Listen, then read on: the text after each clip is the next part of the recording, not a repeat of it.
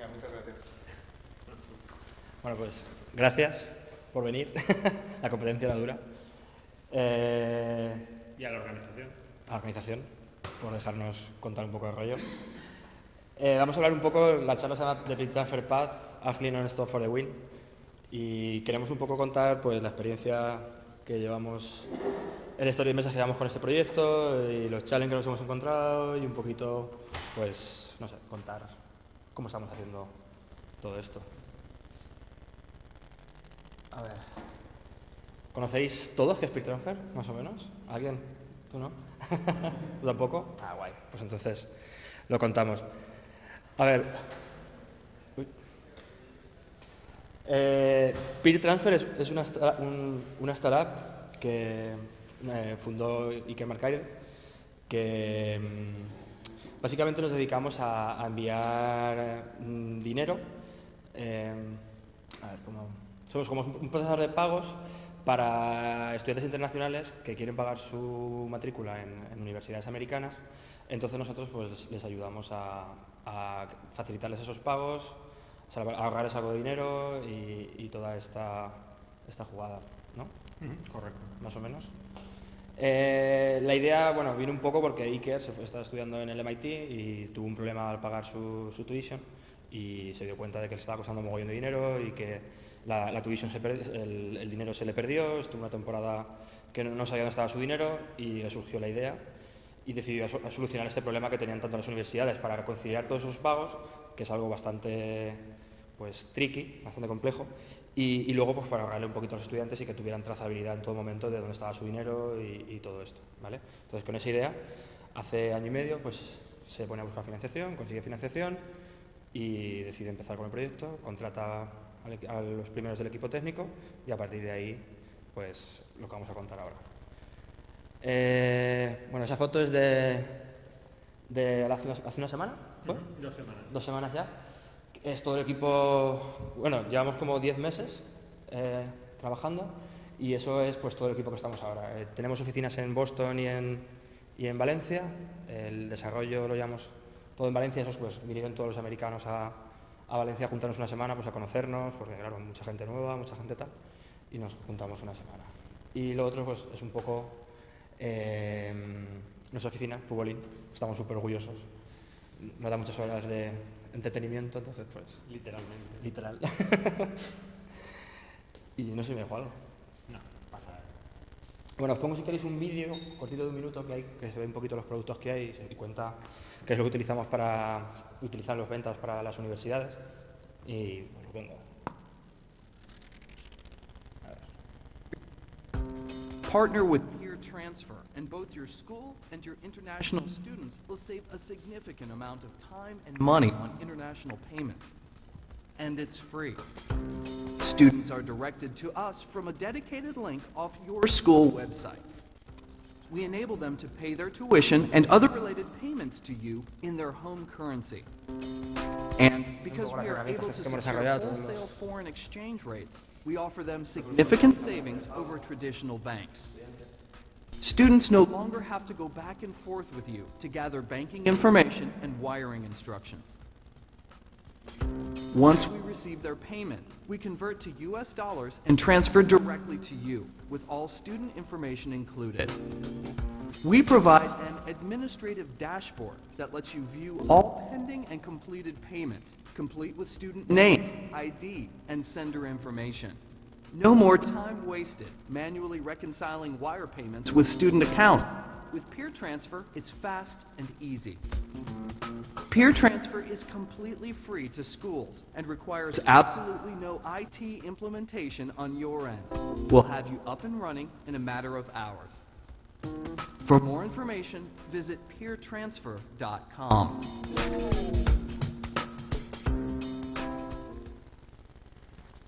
Mm, Vale.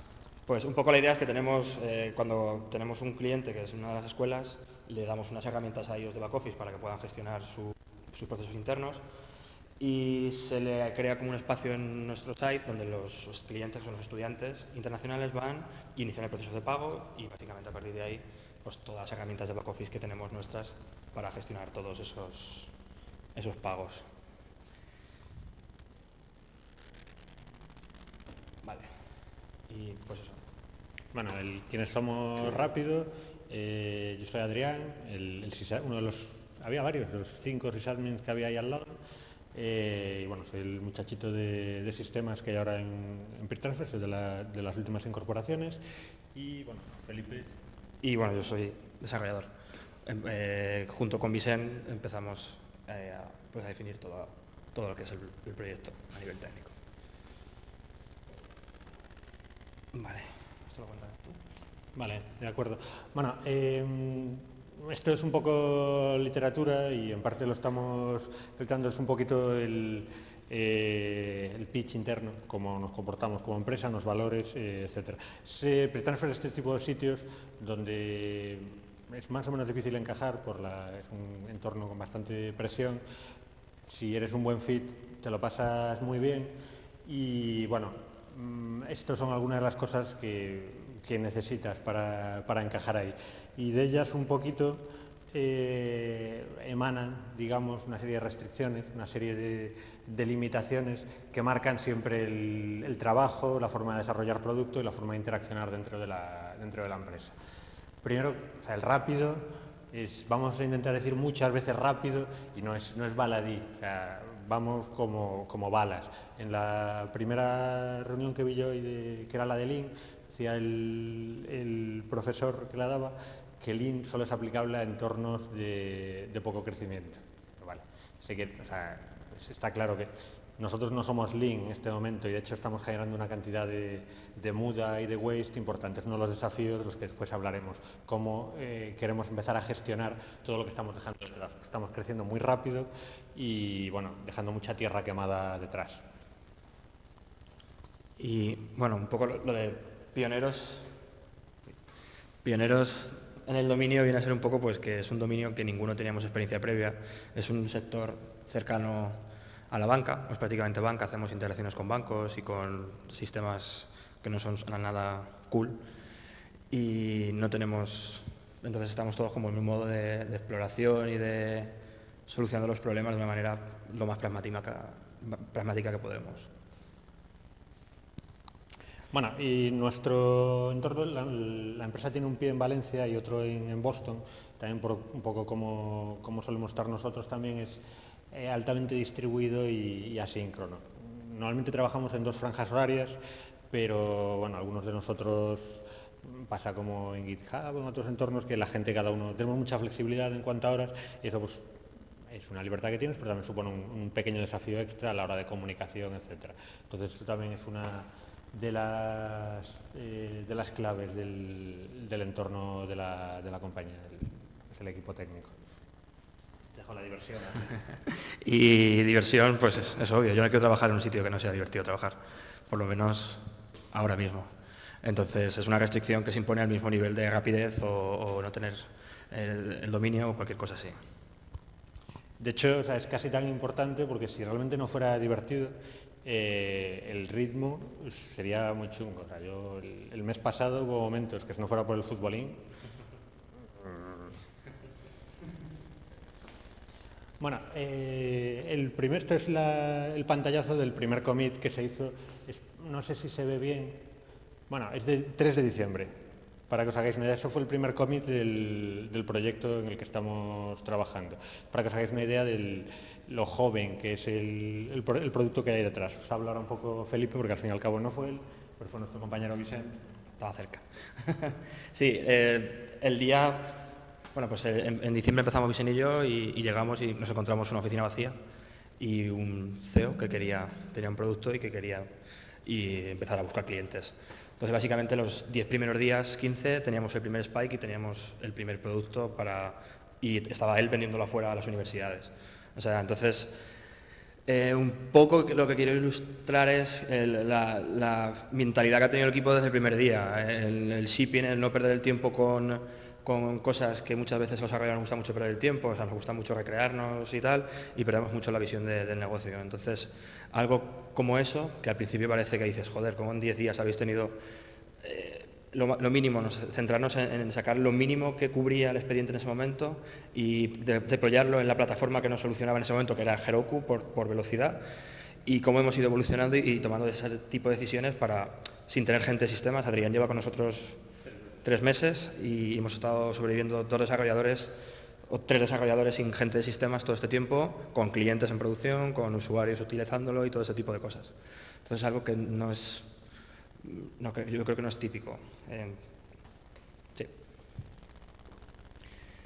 Y bueno, yo como responsable de producto, pues es un poco también ver explicar un poquito el rol ¿no? que ha tenido el jefe de, el, el, director de producto, que es eh, Jason, que trabaja en, desde Boston, y es un poquito el que, el que ha conseguido y el que nos ha ayudado a, pues, a que la compañía entienda la, manera que trabajamos, porque eh, al final pues eh, hay gente de negocio, hay gente de marketing, hay gente de ventas. Entonces, él está haciendo un rol pues de parapeto de nosotros con, con el resto de, gente de la compañía para, para que podamos mantener una velocidad y se pueda llegar a unas metas de manera... Sí. No, de aquí también el, la verdad es que el responsable de producto en la, en la empresa y para el equipo técnico es, eh, es, clave por muchas cosas. Felipe en un momento hablaba de que aísla un poquito al, equipo de, desarrollo y limita pues eh, hace de filtro de la cantidad de material que le, que le, entra desde la compañía, que pide requisitos muy, muy rápido y muy cambiante también. Y, yo, por otro lado, hay otra cosa que también parece importante, que es a la inversa. Hay una diferencia muy importante entre la, entre la velocidad de algunas partes de la compañía y la madurez y la velocidad a la que se mueve el equipo de desarrollo. Entonces también pasa un poquito al contrario. Este jefe de producto también aísla al resto de la organización del, equipo de ser dañada, digamos, por la, por la organización. Si una comunicación más, eh, más directa y sin la eh, el espacio que toma poco para reflexionar, eh, Jason, el jefe de, producto, pues tal vez podría haber daños, no sé, una petición que se hace rápidamente al equipo desde ventas o algo parecido y eso pasa un poco más rápido de lo que lo estamos pasando ahora y produce daños. Entonces eso, de esa clase de fallos, está haciendo una cierta labor el jefe de producto también. Es, importante. Digamos que vamos un poquito eh, a ciegas a todo lo que damos y él es el que es como un poquito el copiloto de, un rally, el que le va diciendo arras a la, a la derecha y por ahora no somos, por ahora va bien, no somos Carlos Gafain y Luis Yuyu y nada así. Mm, Dentro de, bueno, eh, aquí el JSON, el jefe del producto del que hablamos, sería este pequeño ciclo de, feedback eh, azul. Es el que habla con, em, con toda la, gente de, la organización, eh, recolectando las, necesidades, nuevas ideas, etc. Y una vez mm, se considera adecuado, también con discusión con el resto de la, organización, pues se introduce al equipo de desarrollo que va en su ciclo de, TDD. Prueba, desarrollo y para arriba. Prueba, desarrollo y para arriba. Más o menos estábamos intentando hacer ciclos de una semana, pero una de las cosas que estamos aprendiendo es que no nos, no nos funciona. Nos funciona también en parte por la, por la velocidad y porque nos supone un bloqueo. Y bueno, eso, el, el, feedback con el resto de la organización es continuo. Una vez una eh, una vez el ciclo de desarrollo tiene resultados, eso vuelve a realimentar al, resto de la organización y a través del Product Manager vuelve a llegar feedback que puede, bueno, poner hay un bug, no está la feature completa, etcétera. Entonces juega un, papel clave ahí de, intermediación con, el resto de la, organización. No sé si me dejo alguna cosa. Bueno, esto por encima de, este ciclo de, desarrollo que tenemos, estas son algunas de las herramientas que utilizamos para, gestionarnos y organizarnos un, poco. no hay nadie de Atalassian aquí, no utilizamos ninguna de las suyas, aunque igual deberíamos. Igual Gira nos viene bien. Em, y básicamente estamos en torno a Pivotal, es donde todas esas user stories van entrando y a medida que están ready las vamos empezando a trabajar en ellas y en una semana suelen estar, eh, salvo excepción, suelen estar eh, listas. ¿Quieres comentar alguna cosa sobre GitHub? Sí, eh, bueno, utilizamos Git y, tenemos todos los proyectos en GitHub, que es una cosa que también parece que no, pero nos ayuda mucho, por ejemplo, a hacer code reviews, a comentar cosas directamente en el código, a no sé, a tener visibilidad, que todos tengamos visibilidad sobre lo que está haciendo. Luego, todos esos servicios, tanto Pivot Attacker como GitHub, como, bueno, como la CI, eh, todos, eh, como dijimos, hablan con, con Campfire, que es el, chat que tenemos, ¿vale? Tenemos todo, el equipo de desarrollo, entra un chat, que es donde se organizamos, bromeamos eh, y sincronizamos. Y evitamos, por ejemplo, muchas reuniones, hacen discusiones, el Product Manager tiene alguna historia o, o nosotros tenemos algún problema que hemos visto y es como un, saco, de un cajón desastre en el que nos comunicamos. Pues tenemos otro canal ad hoc que es básicamente toda la actividad que está pasando en, toda la infraestructura. Entonces Pivotal Tracker nos dice cuando hay un cambio en una historia, si hay una historia nueva, GitHub nos dice los commits, quién ha comiteado, si hay un tag nuevo, eh, Jenkins nos dice pues si hay un commit que está rompiendo una CI y tal, incluso en infraestructura propia, cuando hay un deploy o en cualquier uno de los entornos que tenemos, notifica a Campfire. Entonces, es una manera súper cómoda de, estando en tu casa tranquilamente, estás en un entorno que está haciendo lo que tienes toda visibilidad de lo que está haciendo todo el equipo. ¿vale? Es una manera. Eh, y bueno, Jenkins es las CIs que para, pues para no perder un poco el rumbo con, con la integración continua. Eh, un poco de tecnología, porque también es importante y sobre todo nos ha condicionado a la hora de elegir proveedores, a la hora de tal. Eh, Vicente y yo veníamos de hacer Ruby y Rails y bueno, pues como son las herramientas que conocemos y, tal, pues aquí hubo un poco, no hubo mucha discusión. Se eligió Ruby, eh, utilizamos ya Ruby para hacer integraciones con librerías de terceros y todas estas cosas. Y bueno, en el toolset pues también utilizamos mucho Sinatra, el Machine para hacer para, eh, Machine, para que no conozcas, una librería de procesos asíncronos, que básicamente es el patrón reactor. Entonces, eh, pues nos llegan notificaciones de unas aplicaciones con otras y con el Machine capturamos y lanzamos eventos o lanzamos lo que nos interesa. Y luego, bueno, un poquito más de mezcla, tenemos MySQL, MongoDB, Redis y Rabbit. Eh, MySQL, Mongo y Redis es para persistencia y, y RabbitMQ es, es una cola de AMQP que utilizamos porque toda la arquitectura que tenemos está orientada a servicios. Una de las cosas que cuando empezamos a, nos sentamos y a, definir un poco cómo íbamos a trabajar y cuál iba a ser las decisiones de diseño que íbamos a tomar, no queríamos Rails, normalmente es mono, es una arquitectura monoaplicación, ¿vale? Realmente. Entonces, una de las cosas que no queríamos era eh, tener un mastodonte de mil cabezas en el que no sabemos por dónde va a surgir. Entonces decidimos, como teníamos unas aplicaciones con unos clientes muy definidos, pues definimos un, servicio principal que es el transaccional, en el cual pues hay otros, otras aplicaciones, pues una es la página pública, otras son back office de operaciones, otras son, por ejemplo, los dashboards de, escuelas, que son aplicaciones que hablan contra, contra la API interna. Entonces, son todo pues orientados a servicios, son servicios REST. Ahí pongo como referencia un poco el rant que había esta semana de, Amazon y Google, no sé si alguien lo ha leído, pues es básicamente un ingeniero que ha trabajado en Amazon y, en Google, y ahora trabaja en Google, diciendo por qué Amazon, con su filosofía de montar todo como servicios, incluso a nivel interno, para poder extraer como AWS, EC2 o todos los servicios que está Amazon extrayendo y critica un poco a Google por la manera que tiene de acometer ese tipo de proyectos, tanto internos como externos, que claramente Amazon pues lo está haciendo mejor. Y está, está, muy curioso, si os, si os mola el, tema de servicios y un poquito de este tipo de cosas, es, yo, es de lo mejor que he leído este último año. Y bueno, la idea un poco es tener componentes aislados, plugables y facilitar un poco el trabajo en equipo. Con eso conseguimos pues, que haya gente trabajando en componentes súper distintos, podamos parar y, arrancar pues, integraciones con terceros. Entonces, eh, tener todo orientado a servicios nos, permite, nos da mucha amabilidad. Por ejemplo, tenemos. Sí, la cola. Tenemos un.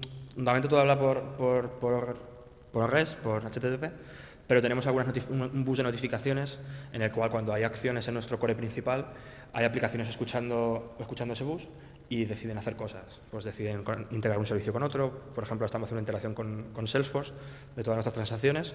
Entonces simplemente hay un servicio que sabe cómo hablar con, con Salesforce y cuando hay una nueva transacción va al core, coge la información y la inyecta a Salesforce. Entonces creo que ahora mismo tenemos como 12 o, 12 o 13 proyectitos pequeños, que básicamente toda la plataforma son pues, componentes muy pequeños, desacoplados.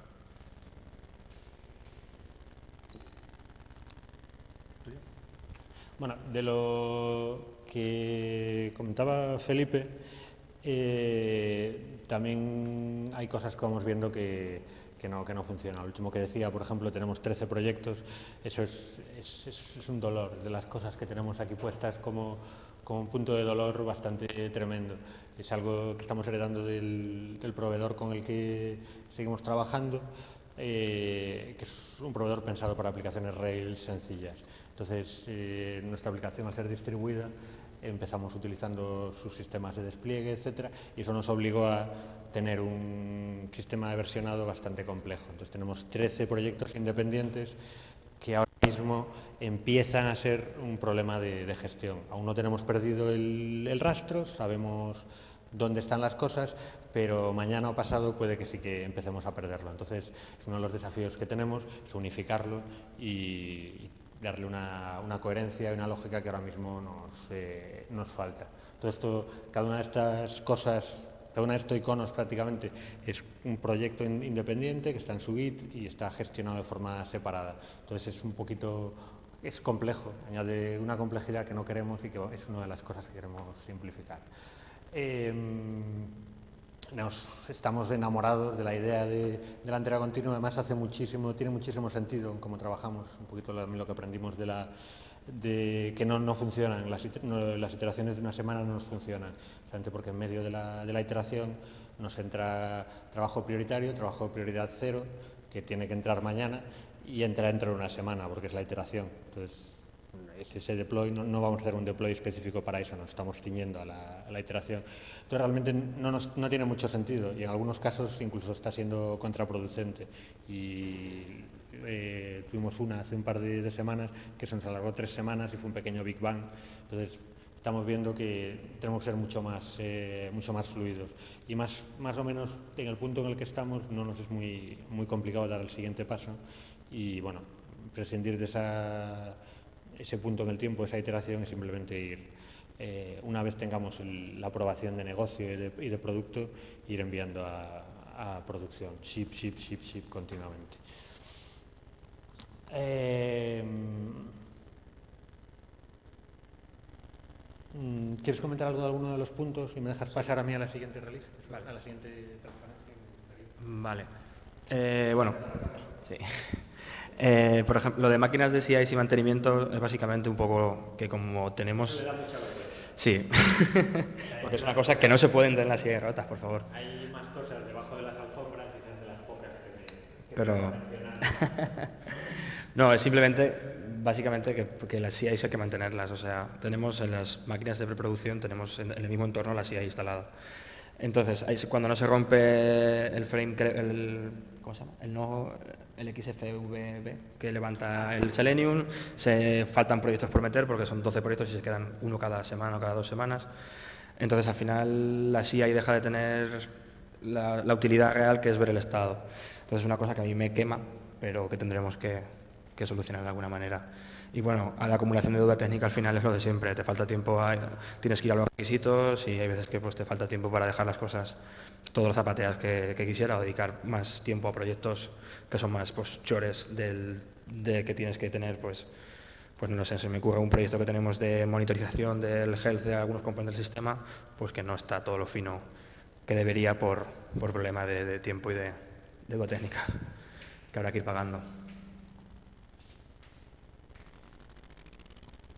Bueno, pasó sin, se adelantó a pasarlo precisamente lo de la deuda técnica, o sea, está a esta clase de nivel. O sea, tenemos una deuda técnica que ríete tú la deuda de, Grecia. O sea que, bueno, somos, somos conscientes de, ello al menos y estamos, estamos haciendo esfuerzos para, para ponernos al, al día. Pero vamos, de estos diagramas pueden empezar a aparecer interrogaciones por ahí en algún momento y es porque vamos, vamos acumulando cositas también el, contexto de cómo la compañía está creciendo es importante para explicar el, por el énfasis en, rápido. Eh, es un startup que está teniendo bastante presión desde eh, las casas de capital riesgo, quieren su, dinero de vuelta y quieren mucho dinero de vuelta normalmente. Entonces, bueno, en los 10 meses desde que entró Felipe, eh, tenemos, somos 32 personas, de tres que eran en principio, es una multiplicación por, eh, por 10. Ah, hay 40, hay más, son más de 40 ya a día de esto era durante el gathering.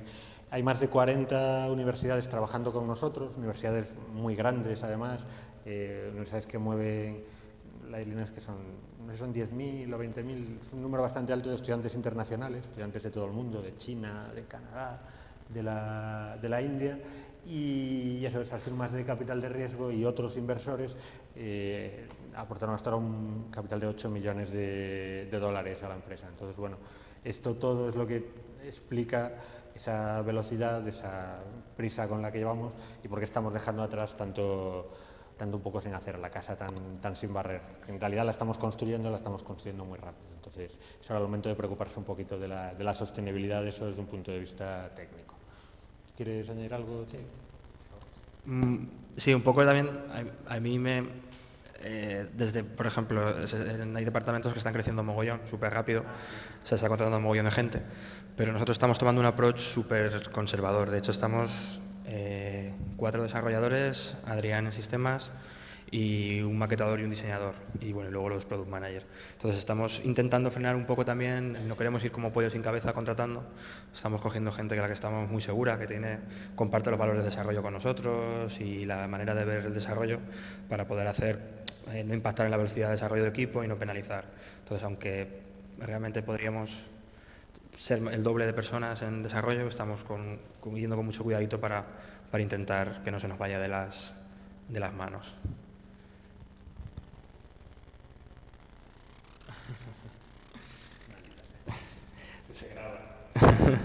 Sí, tenemos, pues eso, un poquito es la, también un poco la cultura que tenemos es, pues lo que decíamos, de pasárnoslo bien, de que todo el mundo tiene mucha libertad. Eh, cuando alguien rompe algo, pues se bebe un chupito, es algo que se, empezó a hacer, se empezó a hacer.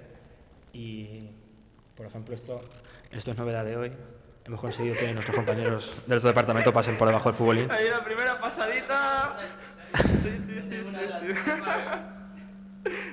Y el Alberto también. Venga, saluda a la cámara. Llevamos semanas intentándolo y no lo habíamos conseguido. Un poquito también es pues divertirnos. Eh, estamos haciendo recruiting continuo, que básicamente es que estamos siempre buscando talento, intentando encontrar gente. Tenemos un puesto que está casi, casi siempre abierto, bueno, a partir de va a estar casi siempre abierto, que es un poco el de backend, porque es donde más necesidad tenemos, tenemos muchos servicios atrás y tenemos mucho trabajo ahí.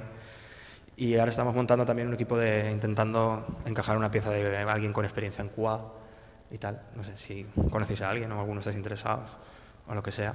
Estamos buscando.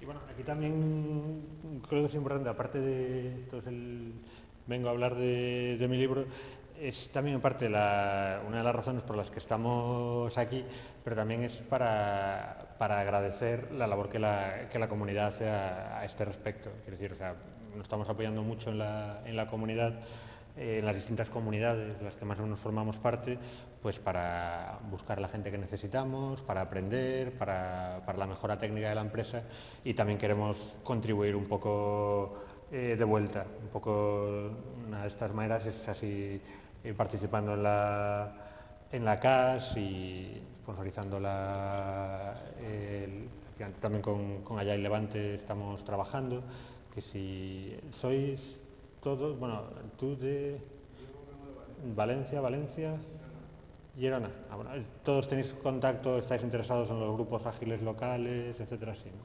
Entonces, no hace falta que, que diga nada más, pero bueno, es, eh, nunca está de mal recordar la labor que hacen los, grupos locales, que hay siempre mucha gente muy interesante en todos ellos, se aprende un montón y se, se pasa muy buen rato, la verdad.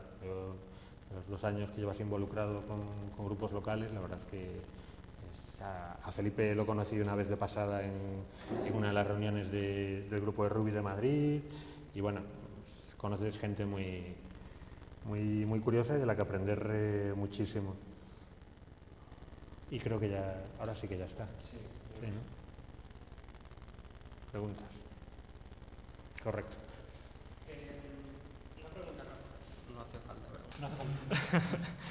Una pregunta rápida. Habéis dicho que todo el desarrollo está en Valencia, no hay nada en Estados Unidos.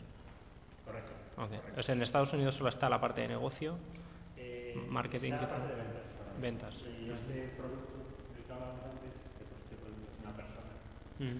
no un nombre, Jason, y tiene su pequeño equipo en negocio, son tres personas ahora mismo. Ujú. Pero bueno, es los que añaden un poquito de sincronía.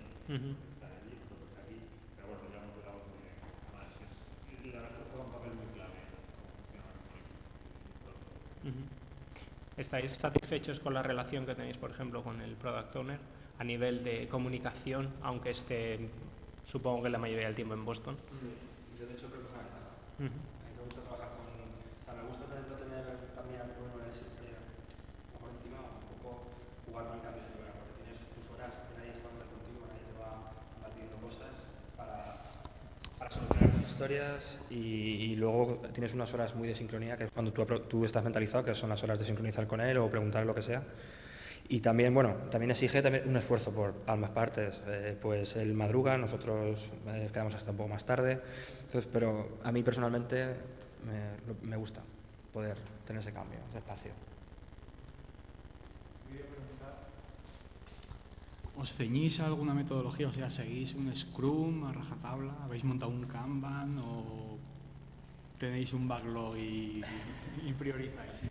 Pues estamos jugando más que nada con, con cosas y un poquito la, la charla es eso, es eh, transmitir que estamos haciendo es jugar con cosas e intentar darnos cuenta rápido de las que no nos funcionan y las que funcionan pues ver cómo pueden funcionar mejor. Por ejemplo con Creo que hicieron algún experimento con tableros, tenemos ahí alguna duda. De aquí yo pensaba llevarme menos takeaways y nos vamos a llevar un montón de la, de la conferencia. Ejemplo, de los problemas que tenemos, lo que os decía yo del el roce con el resto de la organización y que hay una lucha que tenemos de intentar mejorar la, comunicación y sobre todo la permeabilidad, porque ya es lo típico de no es solo que le tengamos que decir las cosas muchas veces, sino que nos preocupa que lo que le decimos al- a, los equipos de negocio que cale y que es gente también que viene de, mundo de banca y mundo de empresa grande, que hay un choque a nivel cultural con cómo trabajamos nosotros, que somos muy horizontales, ellos son más de, de empresa grande jerárquica. Entonces ahí se nota un poquito el coso y también es donde estamos intentando que la comunicación cale y se, se, se comporten de otra, de otra manera. Y yo que sé, esta mañana lo que decía Xavier de el panel de en lo que perdí el tiempo hoy, es que yo creo que Felipe y yo lo vimos y, lo vimos. Una de las paredes que tenemos allí grandes, que, o sea, lo veo, lo veo, porque yo digo, es un entorno bastante exigente, hay gente bastante workaholic allí, y me lo decía Felipe, eh, no sé quién, seguro que ponemos esto y en dos semanas no pega un solo posit, porque cree que lo que hacen las N horas que echa al día eh, es todo absolutamente necesario, ¿vale? Entonces sí que muchas cosas que no nos, que no están funcionando. ¿De cosas que utilizamos?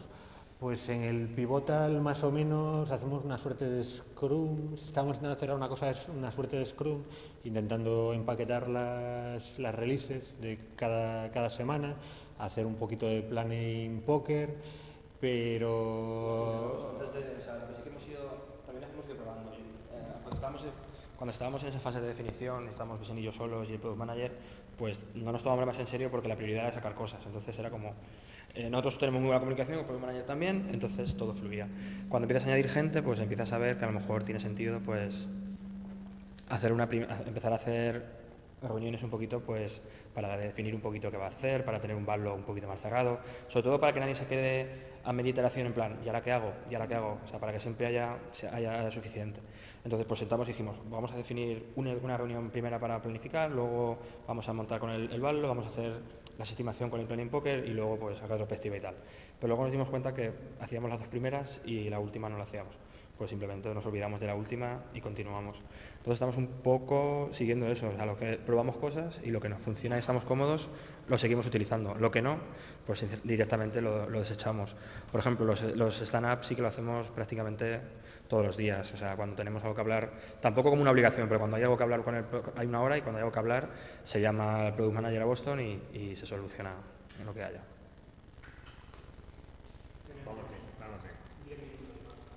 ¿Sí? ¿Algo más por ahí? Eh, es sobre el, en el aspecto técnico. Habéis dicho que estáis en un ambiente que es muy rápido, tenéis mucha presión por los inversores, supongo que eso se, traspasa a los eh, project managers o al product owner. Entonces, mi pregunta es más relacionada al aspecto técnico. ¿Tenéis también presión en el sentido de tenemos que, mm, que hacer una, una release cuanto antes? Dejaros de tonterías, no hagáis test o hacer las cosas ñapas que funcione y punto y ya lo arreglaremos luego. Eh, lo divertido del, del, asunto es que aunque las... Eh, primero que esa parte de educación sí que la, sí que la tienen muy bien hecha Felipe y, Vicente. De hecho, en esta reunión que tuvimos hace dos semanas de toda la compañía, el, a mí me encantó esa. Eh, Jason preguntó así al aire, a ver, desde que pedís una cosa a mí como responsable de producto hasta que eso llega a producción, ¿cuánto, cuánto tiempo pasa? Y dijo la, la jefa de ventas, pero convencida, esto es en piedra, una semana que es una, una iteración nuestra. ¿no? Y va Jason y le dice, no, porque sabe que nos queremos mover hacia maneras más fluidas, etc. Entonces, bueno, esa sí que hay algo, pues estamos, hablando de una semana, claro. Claro, son, es una vez tengan el sí, saben que si son cosas pequeñas, etcétera, urgentes, que van a tener un sí, pues van a estar hechas en poco tiempo. Pero es que después el, el equipo va, o sea, cuando decimos rápido, es que va rápido, o sea, aparte de la, con, datos en vivo, etcétera, parte de la infraestructura de datos que, que teníamos detrás, la, la descerrajamos entero, por lo que en realidad podríamos considerar casi... Es interesante a medio plazo, porque era una funcionalidad que permitía generalizar la plataforma, básicamente pero hizo falta descerrajar, desmontar parte del motor de, de datos de la, de la, aplicación. Fueron tres semanas. Y con, en, en, pie toda la, toda la plataforma y el downtime, no sé si fueron tres, cuatro horas. No, no ¿qué va? Digo, 15 minutos, que digo yo. Si estoy, ya, estoy pensando en otras cosas. También un poco lo que ibas. Eh, tenemos muy claro que no se ha sentido eh, calidad de código, ese tipo de cosas. O sea, no tenemos es lo que te decía, que el manager es muy bueno en un aspecto, o sea, nos deja mucho, mucho terreno. Entonces yo nunca he sentido presión, por ejemplo, porque tenga algo de gastar que cae con calidad o que tener menos cobertura. Más que nada porque nuestro ciclo de desarrollo es totalmente orientado a, a entonces eh, nos. En el momento que, estamos de hacer ese tipo de cosas, sabemos que, que vamos a andar